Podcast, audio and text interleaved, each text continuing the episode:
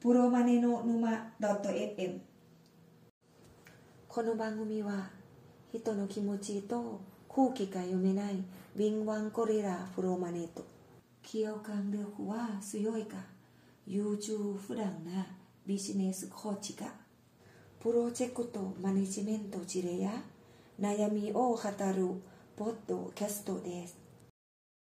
じゃあ今日も海外から始めてまいりましょう。はい、明けましておめでとうございます。新年一発目と。はい、1月7日。そうですねう。やってまいりましょはい。う。前回はですね、ちょっとスキップしてしまいましたね。あ初の。はい、申し訳ございません。前々回に、ちょうど31日になったんですよね。収録予定日が。で、あ、どうしますみたいな。森さんもなんか、ね、東京戻ってくるとか言ってたから、大丈夫ですかできますとか言ってたんですけど、いや、もう全然できますよみたいな。やりましょうとか言っといて、当日連絡したら、うんできませんっていう連絡が返ってきたっていう。 いや、申し訳ない。あれね、原因はですね、はい。あの、曜日感覚忘れちゃってて、まあ、よくあるあるですね。 はい。あそう、そんなんもう、ゴリさん、あるあるすぎて、うちの子供と同じこと言ってますよ。全く言い訳にならない理由なんですけど、まあ、言い訳する気もないと思うんで大丈夫ですよ。はい。ごめんなさいね。というわけで、前回何話したんでしたっけ前回は、私のあのカードが整理をされて不愉快すなごいですね。さあ、もう、2022年の締めくくりはそんな話だったんです ね。そうですね。で、本来、今日のお題、はの2022年プライベートでインパクトがあった出来事トップ3。い。うん。これって大体年末にやるネタですよね。まあまあ、そうかもですね。はい。年始は2023年に何をするかとか、おこ何が起こりそうだとか、うん。やりたいこととか、そういう話だと思うんですけど。本当に型破りねで、そうですね。まあ、そもそもプロマネのポッドキャストなのに、うん。まあ、ちょっと内容がね、どうなるかわかんないですけど、はい。まあ、ちょっと特にプロマネで、プロマネの出来事トップ3とかじゃないんで、うん。ちょっとプロマネの内容が出てくるかどうかは限らないっていうところで、こう、申し訳ないですっていう感じなんですけど、早速、あの、聞いてくださってる方々には、はい。プロマネの話しろよっていうね、うん。いい加減。でまあ、そのトップ3に当然入ってくるんじゃないですかね。そうですか。 うん。だわかんないけど。って、プロマネの沼ですよ。だといいんですけど。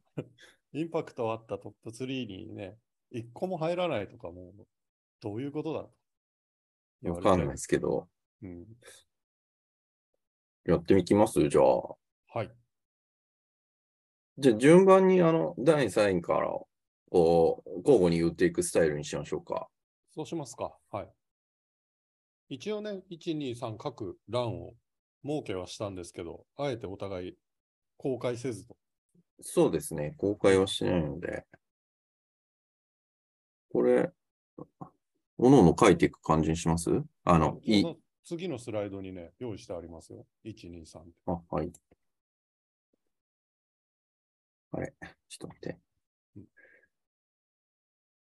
これね。これこれ。まあまあ、じゃあちょっと言った人が書いていくことにしましょうか。はい。じゃあ私から言っていいですかはい。3位から。 3位はですね、ウツボがヒルトンホテルに泊まるです。ほう。それは、あの、福岡のあ、福岡も行きましたね、そういえば。えーっとね、ヒルトンに泊まったのは沖縄で泊まったんですけああど、、そうなんだ。あ夏休みに沖縄に行って楽しかったなっていう話なんですけどね。うんうんうん。はもう、あの、あれですね、沖縄旅行云々以前にヒルトンに泊まったことが入ってくるわけですね。い。そうですね。沖縄旅行って言ってもうん、あまりキャッチーじゃないんで、はもうあえてヒルトンに泊まったことを、はいうん、言いたいなと思ったんですけど、い。はい。一応宣伝しておきますとですね、はい。瀬底島っていう、えーっと、なんて言ったらいいんだろ元部とか、うん。えええあ、名護市とかね、そっちの方の、えー水族館に行く途中にあるようなところなんですけれども、はい。そこの、まあ、離島っていうほど離れじゃないですけど、橋で行ける島があるんですけどね、瀬底島っていうところに、まあ、そこが、そこのビーチが前から何回か行った、行ってて、ああ、瀬底ビーチってありますね。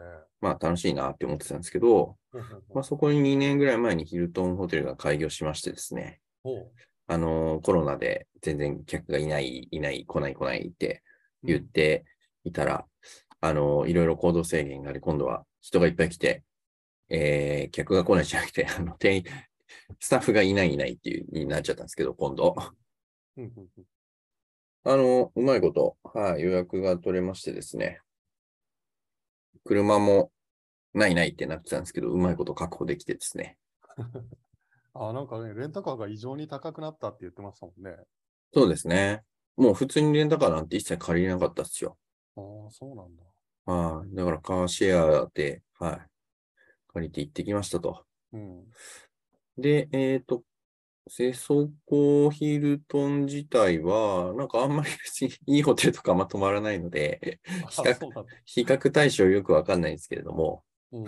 まあホテル 自体何か、なんかスペシャルかって言われるとどうなんだろう。まあまあ、普通、コンパクトに、綺麗にまとまってる感じで、うん。まあ、なかなか快適に過ごせましたねっていうのと、うん。まあ、やっぱりホテルからビーチに直接行けるのっていいなって思ったっていう。ああ。脱衣所とかあっていいなっていう。はい。うんうんいやでもこんなね、お高いホテルで、しかも築2年うん。泊まる機会なんてそうそうないですからね。そうですね。自腹でなかなかいいホテル泊まんないですもんね。そうですね。それこそなんか仕事で、うん。えー海外のあの田舎の方に行った時とかは、もうここ、ここでカンファレンスもあるし、ここで何々があるから、もうこのホテルに全員宿泊みたいな、ね、そういうので高級なことはありますけどね。ねえ、昔そういうの結構ありましたけどね。最近ありますゴリさん、そういうの。全くないですね。あ、えっ、と、私、熱海のうん。ホテル赤尾うん。でリニューアルしてあの、美術品の展示会とかをやっちゃうようなホテルですよ。ほう。そこに宿泊はしましたけど、えー、高いんですか高いらしいです。あ、一人し一泊2万からとかそんな。仕事の関係でですかそうそこをプロデュースした方うん絡みの仕事だったんですよ。うーん。そのホテルのリニューアルをプロデュースしたっていう、うん。まあ、に一泊か。一泊しましたけど、全然、あの、一人、プライベートで行こうとは全く思わないですね。あ、そうですか。うん。こんな話でいいんですかねあ、いいと思います。 全然ね、なん、面白いのかっていう話ですけ ど、でも、そういうのを楽しむうん。回ですから、今日は。面白いんですかね、これっていう。うん。うん、わか んない。喋せってる分には、なんか普段の雑談と似てるんでね。そうそう。まあ、チャレンジ、チャレンジです ね。はい。これも一つの。はいというわけじゃであ、早速第3位は、はい、えーう私うのつ方ぼにヒルトンに泊まるということで、ちょどどうやっはてい書いておきますね、これ。えーっと、はい、はい、はい、ちょっと待ってください。あれ、私書きましたよ。三あ、嘘。あ、本当だ。書いてくれたんだ。あ、じゃあ、任せますね。こそのう私はね、ウツボヒルトンに泊まるって最初書こうと思ったんだけど、全部ウツボ何々って書くことになっちゃうなと思って。 いいで、いいじゃないですか、別に。 はい、じゃあ、ゴリさん、どうぞ。はい。私、第3位は、うん。 ABI 社が行っているスクラムマスターの資格を取りました。めっちゃプロマネの話じゃないですか。よかった。はい。すごいこ。れは以前、ちらっとお話ししましたっけうーん、この中では話してないんじゃないですかそうか。あの、うん、アジャイルのね、うん。やり方の一つ、アジャイルってちなみにあの方法論としては、例えば看板方式、看板のせ看板を使った製造方式、うん。いわゆるトヨタがやってるやつですね。うん。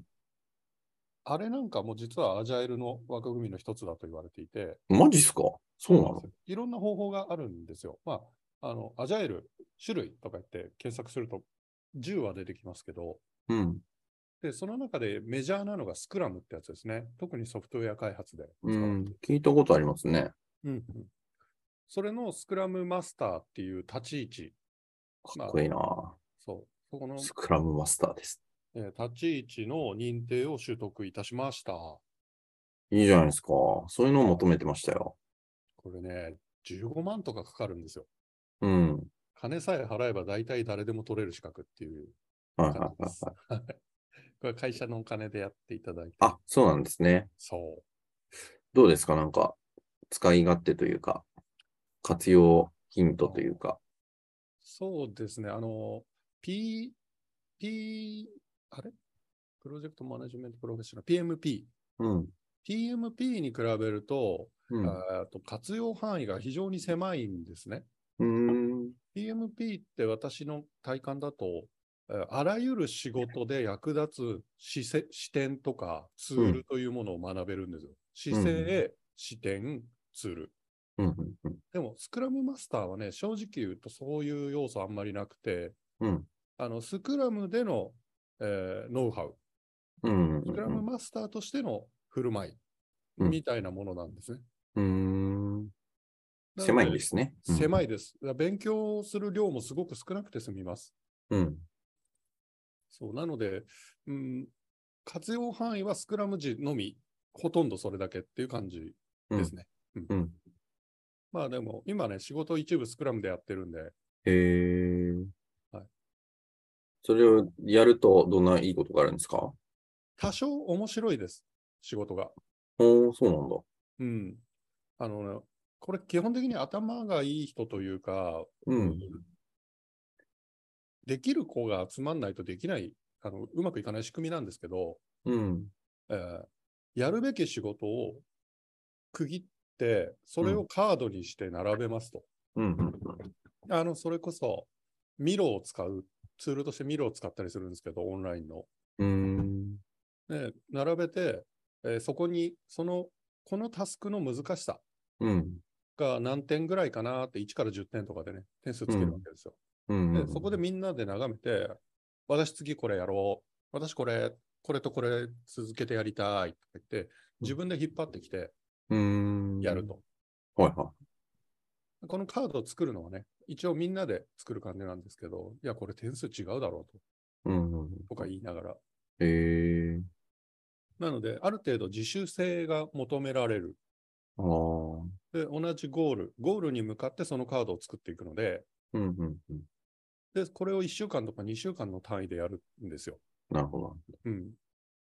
なので、あの、2ヶ月後にこうな、これを作っておきなさいとか、こうなっておきなさいみたいな、漠然としたものが降ってきて、自分で全部プロセス組み立てからやんなきゃいけないというわけではない。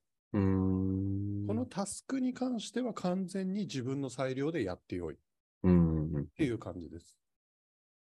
確かになんかそれなりにね、参加する人が成熟してる必要性はありそうですね。なんか受け身な人とか、ね、消極的な人が混ざってると、なんか、お、お置いてきぼりを食らいそうな気はしますね。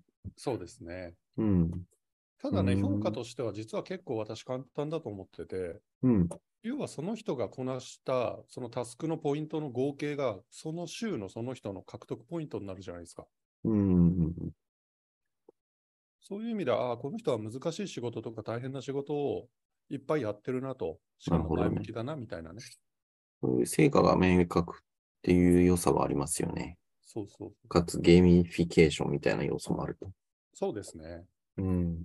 で、ウツボさん前に言ってた通りね、評価が、えー年に一度なんておかしいみたいな話あったと思うんですけど、まあ、私が言ったわけじゃないですけど、はい。うん、あの、このスクラムやると、仕事の区切りが基本的に1週間とか2週間っていう単位なので、うん。この週どうだったかっていう振り返りはできます。うーん。まあ、いいじゃないですか。うんなるほど。まあ、忙しいですけどね、うん。今日やんなきゃっていうのが明確なんでね。うーん。が今後も浸透していく仕事の進め方だと思いますよ、スクラムは。なるほど。はい。あんまりこう、我々なんかそうですけど、仕事の横やり上等みたいな人たちにとってはちょっとややりづらいかもしれないですね。あの、そうなんですよ。スクラムマスターはね、まさにね、横やりを入れさせないために存在してます。もうマジっすか。うん、あの、プロマネ、PMI でいうプロマネうん。えーの機能の一部だというイメージです。うん。うんうんあのいやものづくりに責任を持つのは、実はスクラムマスターではなかったりするっていう。横やり上、横やりが入るのが当然みたいなところありますからね、我々。うん、だそれをね、良しとしないんですよね。あの、うん。ピンボックも良しとしないし、もちろはんいピンボックから派生して作られたようなもんなんで、このスクラムって。うん。うんあの、アジャイル方式もそういうのを、ね、良しとしないんですよ。うん。うんうん作業者、価値を生んでいる作業者は、その作業にまず没頭することが大前提なんだっていう。うん。うんうん。で、マルチタスクは効率が悪いっていうね、あの、前提に立ってますね。なるほど。うん、わ割と私、あの、トゥードゥ管理ツール界隈に明るかったりするんですけど、ですよね。はい。結構む、昔のトゥードゥ、トゥードゥの見た目って、うんリストが主流だっただったわけですよ。はい。まあ、リストのね、名前がリストというか、タスクの名前が普通に羅列されてるっていう。はい。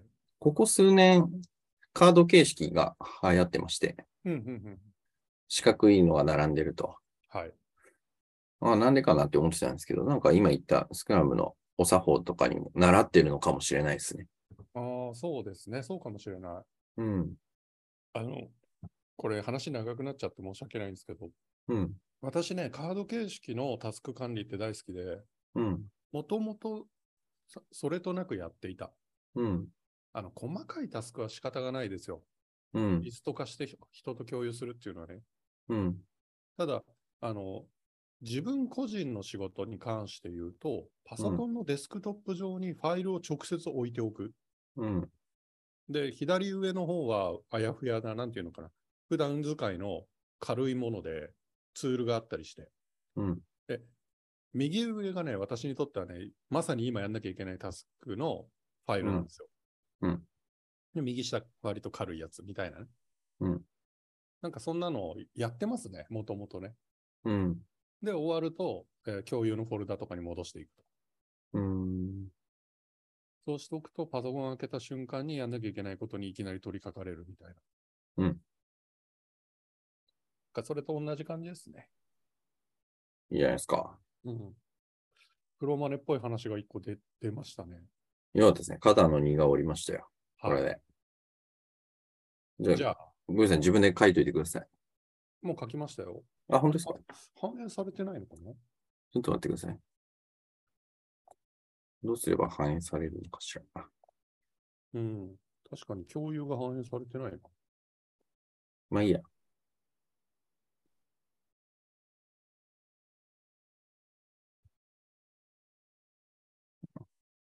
一回スライドショー解除しないとダメみたいですね。おあ、であも今、こ、こっち側は。はい。反映されました。そうですね。え、どういうこといや、こっち側でスライドショー解除しないと。スライドショーにしてる状態だと、うん。ロリさんから書いた内容が反映されないっぽいですね。そうなんだ。不思は議。まあいいんじゃないですか。うんうんうんじゃあ私ですよ。はい。私の2位はですね、うつぼの平均残業時間がもう記録達成ですね。もうむちゃ働いたわっていう話なんですけど、はい。まあなんでふめっちゃ働いたかっていうと、もうシンプルに今年から兼務になったからって いうところですね。うん。もともと人事やってたんですけど、このところは。はい。今年から事業企画みたいな部署と兼務になりまして、はい。まあ事業企画側でもまあシンプルに言えば、そのデータの見える化をやってましたと。うん。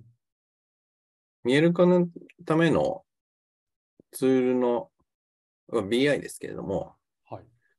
BI の導入とか開発とかを、の、プロジェクトリーダーみたいなことをやってました。ほうほうほうほうまあ、それとまあ、普段からの人事の仕事の中では、そのタレントの見える化みたいなこともやってまして、うんうんうんまあ、そういう意味では結構プロマネチックの仕事を中心にやってましたね。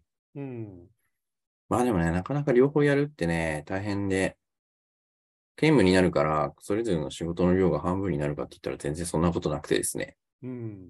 普通になんか2倍になったっていう感じで、わかりますよ。はい、ちょっと具体的になんかどんぐらいの時間働いてたかっていうかは、ちょっとそれは伏せておくんですけれども、 はい。まあまあ、結構な、結構な時間は働いて、相当、もうほんと仕事しかしてなかったなって思い出すと、そのぐらい仕事したっていうちょっと悲しい一年でしたね。本当にもうん。はう、もうちょっとね、こう、プライベートでいろいろ活動してたり、毎年するんですけど、うん。ほとんどできなかったな、今年は。うん。経済産業省の DX 人材育成のはい。コースとかも出てたんですけども、ちょっと忙しすぎて両方できなくなっちゃって、途中離脱しましたし。あ、そうなんですね。うん。それはお疲れ様でした。そうなんですよね。疲れたなっていう感じで。うん。毎日本当に夜、夜中まで働くのが常態化しちゃった感じですよね。うん。帰りが遅いって言ってましたもんね。そうですね。帰りも、本当まあ在宅で働いてる日もありましたけど、うんなかなかもうこれはタスク管理で効率化とかでどうにかできる範囲を超えて忙しかったですね。深夜にヘルシーな食事を手軽に取るにはどうしたらよいかっていうのがテーマになってましたもんね、ウツボさんにとって。そうですね。まあ、コンビニでサラダとかを食べるみたいな うん。着陸、着地をした気が、覚えがありますけどね。あんまり夜中に重たいもの食べなくしましたよ。うん。まあでもいろいろね、やっぱりこう、新しい領域にチャレンジしたっていうところもあったりして。はい。そうだな。何に詳しくなったかっていうと、なんだろうな。うーん、まあなんか忙しかったんで、なんか腰をつけ、押し、落ち着けて、こう知識習得みたいなのもできなかったんですけど、うん。うん、まあ、ある程度、その、係数値とかには、今までよりは、うん、わかるようにはなったかなうんうんうんとは思ってますけど、主に PL ですけどね。ああ。会社のその、どういうふうに PL が動いてるのかとかは、うん。うん、多少わかるようになったかなっていう感じはありますけど。うん。なるほど。ね、ちょっと、ウツボさん。うん、来期どうなるかわかりませんが。あはい。共有、更新していただければ記入しておきましたよ。おーい。F4 とかでもいけるのかなあれ、何でしたっけあ、間違えた。違うの押しちゃった。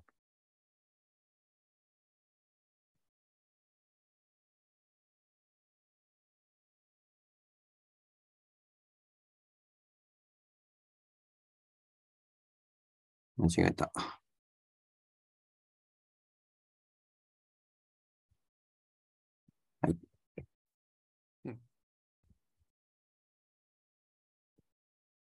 なんか質問ありますかいやーもう単純にお疲れ様ですっていう感じですね。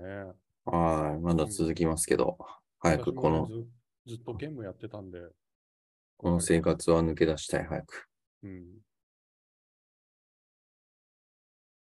ていう話を聞いて面白いのかどうかわかりませんが、じゃあ、ゴリさん。はい。私2位はね、うん。ソシャゲ始め ました。これはね、まあ、それだけで、この、ポッドキャストの回を一つ使ってしまうぐらいですからね。それは大きいですよ。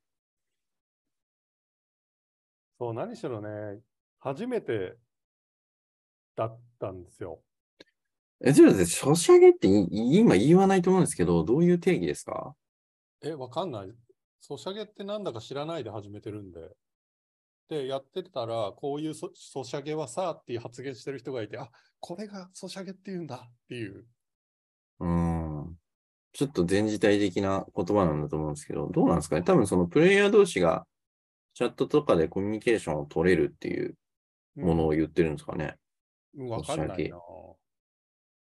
もしくはなんか、なんだろう。SNS と連動してるとか、SNS 上でやるゲームとかそういうこと言ってんのかな。まあいいや、それは。うんソシャゲっていうことは久しぶりに聞いたんで引っかかってしまいました。うん。そのゲーム内で社会を作っている、人が社会を作っているっていう感じじゃないかな。うん。でね、やっぱ生活変わりましたね。かっこいいこと言ってますね。 うん、私の場合は、ウツボさんと逆で、はいあの、4月にね、えーまあ、もう仕事これ以上いいわと、うん。あの、会社の仕事以外になんかいろいろとごちゃごちゃとやっていて、うん。ちょっと一旦お休みだとうん。いうことでゴールデンウィークに始めたんですよ。うん。なんかゲームでもやってみるかとやったことないやつ。うん。で、えーこれやったら、まあ見事ハマり、うん。あの残業なんてまああんまりしてないですね。ソシャゲ優先の、ソシャゲファーストうん。生活ですね。ソシャゲセントリックな生活をしてます ね。かっこいいこと言います ね。はでね、多分もうすぐね、全体像が見えちゃうんですよ。い。どういうことですか始めて8ヶ月ですけど、はいあの、国の大統領はいっていうのが一応このゲームではこう、おなんだろうな、一番上の位になるんですけど、うん。まあ、それとは別に全国のトップみたいなのもあるんですけど、うん。えー私がその近づける範囲っていうのはその大統領までです。うん。で、私、あの、今大統領の近くにおります。うん。で、国の運営にこれからたず少し携わっていくんですよ。ええで、そうすると、ああ、こういう機能もあって、こういうふうに国動かしてたんだっていううんうんうん。のがね、体感としてわかると思うんですね。いや、でも8ヶ月やってまだ全体像が見えてないってことがすごいですね。あのね、それはね、もうやり方次第で、1ヶ月で、あ2ヶ月ぐらいで大統領になる人いるんで、うん。で、私はたまたま田舎生まれだったんですね、そのゲームの中で。はい。で、田舎の方のギルドっていう、まあ、チームに入っていると、はいそういう中央の権力とはね、全く無縁なんです よ。むしろ、あの、資源を奪われるっていう、ただのね、狩り場にされてしまう立場だったんですね。は田舎の弱小ギルド。でそこからなんか少しずつこう真ん中に寄ってって、今大統領の近くにいて、この間お話しした通り、あの、ファーストレディーう。なんる役職も一時いただいたりしてっていう感じですね。まあ、 かっこいいですね。 うんかっこいい風に聞こえますけど、すごいですよね。もう、スマホゲーを始めたっていうのが、こう、2022年トップに、トップ2に入ってくるっていう。 どんなそ生活しとるんじゃっていうね。うだって、ウツボさんがね、あの、たつけた、この、今回のタイトル、はあの、インパクトのあった出来事とかじゃないですか。い。はい。そうすると、ちょっと考えるとこれなん ですよ。いや、逆にすごいですよね。この、こんだけ、なんて言うんでしょうね。まあ、しょぼいって言うとちょっと言い方違うんだけ ど。これね、YouTube とかでもなんか、あるわけじゃないですか。こう、まあ、買ってよかったもの、トップなんとかとか、はいはい。すごい行ってよかったところとか、うん。出来事みたいなうん。ランキングで発表していくっていうのありますけど、はい。こんなにどうでもいい内容をランキングしてるのなかなかないですよ。あ要はあんまりなかったんですね、出来事が。いやいや、もういいじゃないですかね。そのスケールの小ささが面白いっていうことで。了解です。あもうなんか1位が言いづらくなってきたな。は そうですか いあの実またどうします更新はしたんですけど、あ、はいはい、いいですよ。はい。それやんないとダメなんだ。共有を開始みたいなの、じゃあ無理ってことですね。はいはい。じゃあ私の1位はですね、うん長男の平均得点、はいポイントパーゲーム40点超えですね。うわすげえ。え、それはシーズンでですか いや、ちょっと私が見た試合ですけど、何試合ぐらい3試合ぐらい。あ、でもすごいな。3で試合で40点超えるっても中学の、はい、部活の話ですけどね、バスケの。う、しかも中学って、うん。 1ゲームの平均得点は60点台とか70点台じゃないんですかそうですね。えーそんな感じだったと思います。はい。じゃあ、自分のチームの得点の半分は大体稼ぐよっていうイメージ。半分以上ですね。すごいな。今年はね、やっぱりこう、長男の活躍っていうかね、こういろいろチャレンジしてるっていうのが一番印象的でしたね。今年じゃないけども、去年は。はまあ、今年から中学へ上がったんですけど、い。うんまあ、きょ去年から。うんうーんまあ、まず部活に入りましたっていうのもあるし、部活以外にもなんかクラブチームにも入りましたとかですね。まあ、あとなんか選抜に選ばれましたとかなんか、いろいろ、まあ、チャレンジをしてるなっていうところですごい感心しきりなんですけど、うん。もうね、身長も私と変わらないっていうね、うん。中1にして、すごいね、なんか、うん身長の伸びっぷりがすごいですね。 中学生で180ぐらいあって、スリーポイントバンバン決める感じですね。バンバンは決めないですけど、試合は、 試合でスリーポイント決めてるのはあんま見たことないですね。あ、そうなんだ。はい。え、インサイドプレイヤーなんですか基本そうですけど、もうでもなんか、なんか自分が見た試合では、もうハンドルまで全部ややらせた方がうん。確率高いんで、期待値高いんで、はもう 全部、全部ややらやらされてましたっていうか、もう、それがいいよねって、ま、なって自然とそうなってましたね。うん。ハンドルしてうん、うん、なんかもう、一応なんか、スクリーンみたいなのが来て、うん。ドライブしてって、シュート行けたら行く、打てなかったらパスするみたいなうん。感じになってましたね。もうレブロンじゃないですか。 そうですね。レブロンそうですねっていうのもなんか変ですけど、そうではないですけど、うん。まあ、いや、もっと頑張っていただけるとうん、いいかなっていうところで、はい。はい。すごいな。活躍が今年は驚きましたね。はいこんなところでよろしいですか ね。はい。じゃあちょっと更新します。はい。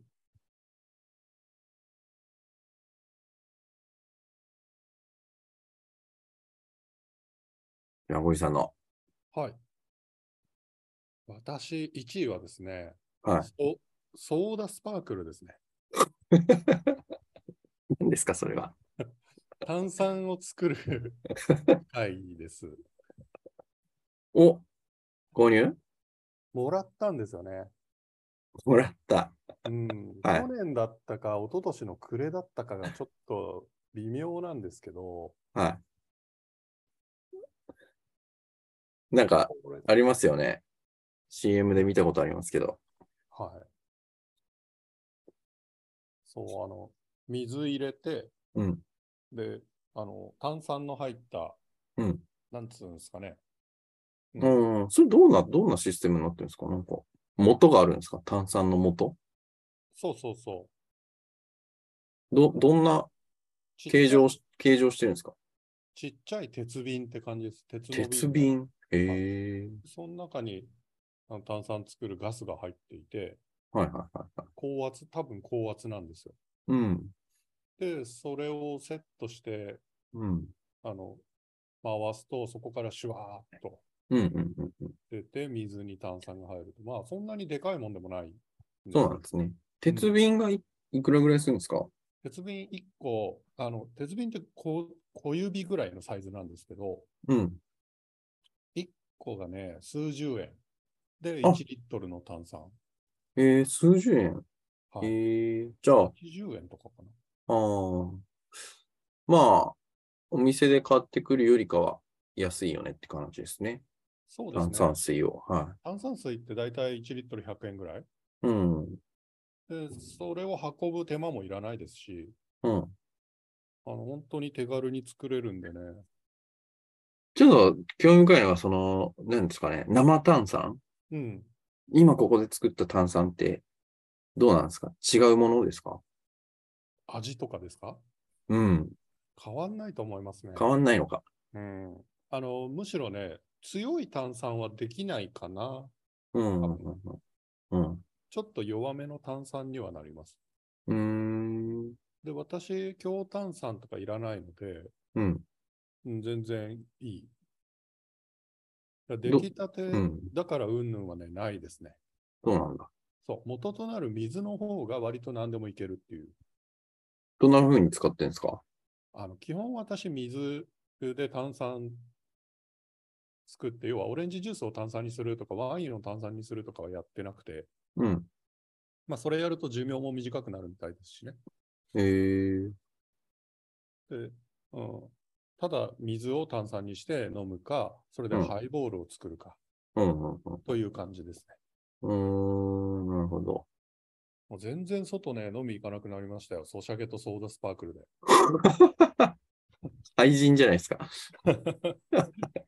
家で料理をして、あ、ソシャゲしながら料理をして、はで、えー炭酸水作って、はいハイボール飲むと。い。はい。ソシャゲしながら。そ愛人ライフ炎上してますね。う。はい。うーこんなんん。初めてですね。ソーダスパークル自体の、なんかあるんですよね、そこは、マシーンが。あのね、マシーンがないんですね。あれ違うんだ。あの、ホームページかなんかで、結構検索すればパッと出てくるので、うん。あの、まあ、気になった方は検索をという感じですけれども、うん。まず1リットル余裕で入る透明なボトルがあります、専用の。うん。で、これに水を入れて冷やしておきます。うん。で、えーじゃあソーダ作りたいなとなったら、これを冷蔵庫から取り出して、で、蓋の方、蓋の方がね、通常の蓋と、えっ、と、炭酸作る用の特殊なキャップがあるんですよ。これがちょっとでかい。うーん。ちょっと想像と違った。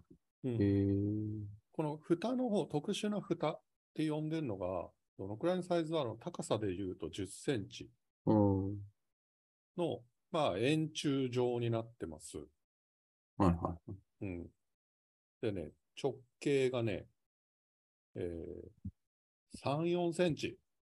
まあ、大きめですわ。でい。も、プラスティッうク、ーんプラスティック製です。なんかコーヒーメーカーみたいなうん装置があるのかと思ったんですけど、そう違いますね。そそれがないバージョンの製品ですね。うん。その、ね、据え置きの台があるものもなんか売ってるみたいですけど、私のはそうじゃなくて、うん。蓋側が、に、その炭酸の鉄瓶うーん。みたいなのをセットして、えー入れるっていう形です。まあだから、屋外、キャンプとかでも使えますよっていうのが多分売りなんでしょうね。ああ、まあそうですね。うん。あの、場所は取らないですね。まあ、キャンプでも炭酸水、コンビニで炭酸水買えっていうのはあるかもしれないですけど、うん。買って持ってけっていうのはあるかもしれないですけど、まあまあまあまあ、どこでも使えると。そうですね。で、もちろん電気なんかも使わないので、うん。 1年使ってね、もう多分ちょうど1年なんですけど、はいまあ全然まだまだ使えそうだなという感じ。うーん。で、何の不便もない。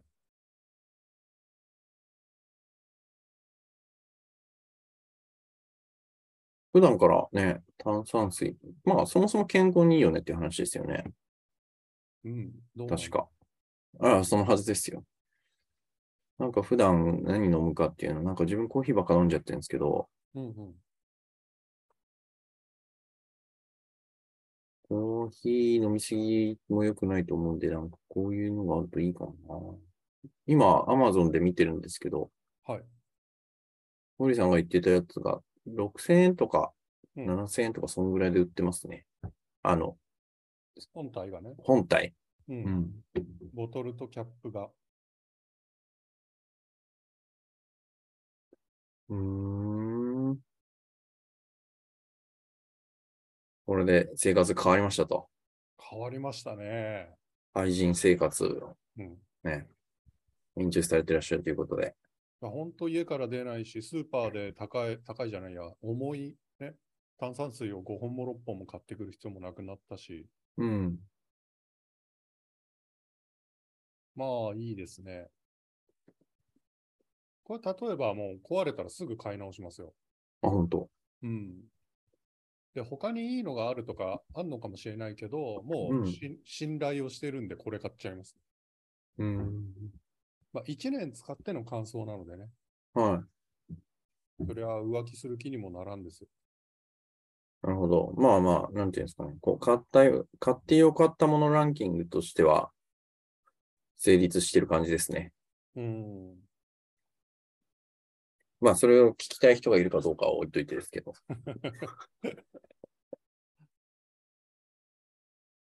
じゃあもう、ゴリさんは、もう、スクラムマスターを取り、はい。ソシャゲとソーダスパークルで廃人となり、はい。 かなり充実した一年を送られたってことですね。充実してない側の1年ですかね。はい。いや、いいと思いますよ。こういうランキングなかなかないと思うんで。いやなんか、ウツボさんの方は、こう、人生の起伏をすごい感じますよね。そうですか。うん。まあ、そうですね。まあまあ、本当その残業時間割と多い方じゃないですないんですウツボさん。うん、どうだろう。ここ最近はそうでもなかったですけどね。そうなんだ。うん。まあ、ひまあろちゃんに泊まりいっぱい残業し、は長男がすごい活躍すると、い。はい。成長と活躍を見せている。そうですね。うんこんな感じで面白いんですかね、こういう話聞いて。どうなんでしょうね。ね。こんなもう。ポッドキャストあるかなあでもうもね、話のスケールが小さすぎて面白いんじゃないですか、逆に。あの、あれですよ。黒マネの沼って言っておきながらも、黒マネは6分の1個ですよ。黒マネにか関わる話は。まあよかったですよ。何もないかと思ったんで。一個でもあってよかったです。なんかこの番組を物語ってますよね。こんくらいの割合ですよはい。ね。うん。じゃあもうこれで、ははいい。こなんていうんですか、今年も、はい。我々のクオリティの線が引けたということで、だいたいこのぐらいだと、はい。はい。期待すんなとはい。いうことで、あの、幸先の良いスタートになったと思いますので、そうですね。品質を一切気にせず続けていきますという、はい当初のね、スタイルから変わらずですね。そうですね。はい。じゃあ今年も順調にやってまいりましょはい。う。じゃあ今日は以上で。はい。ありがとうございました。また来週よろしありがくとうございました。失礼します。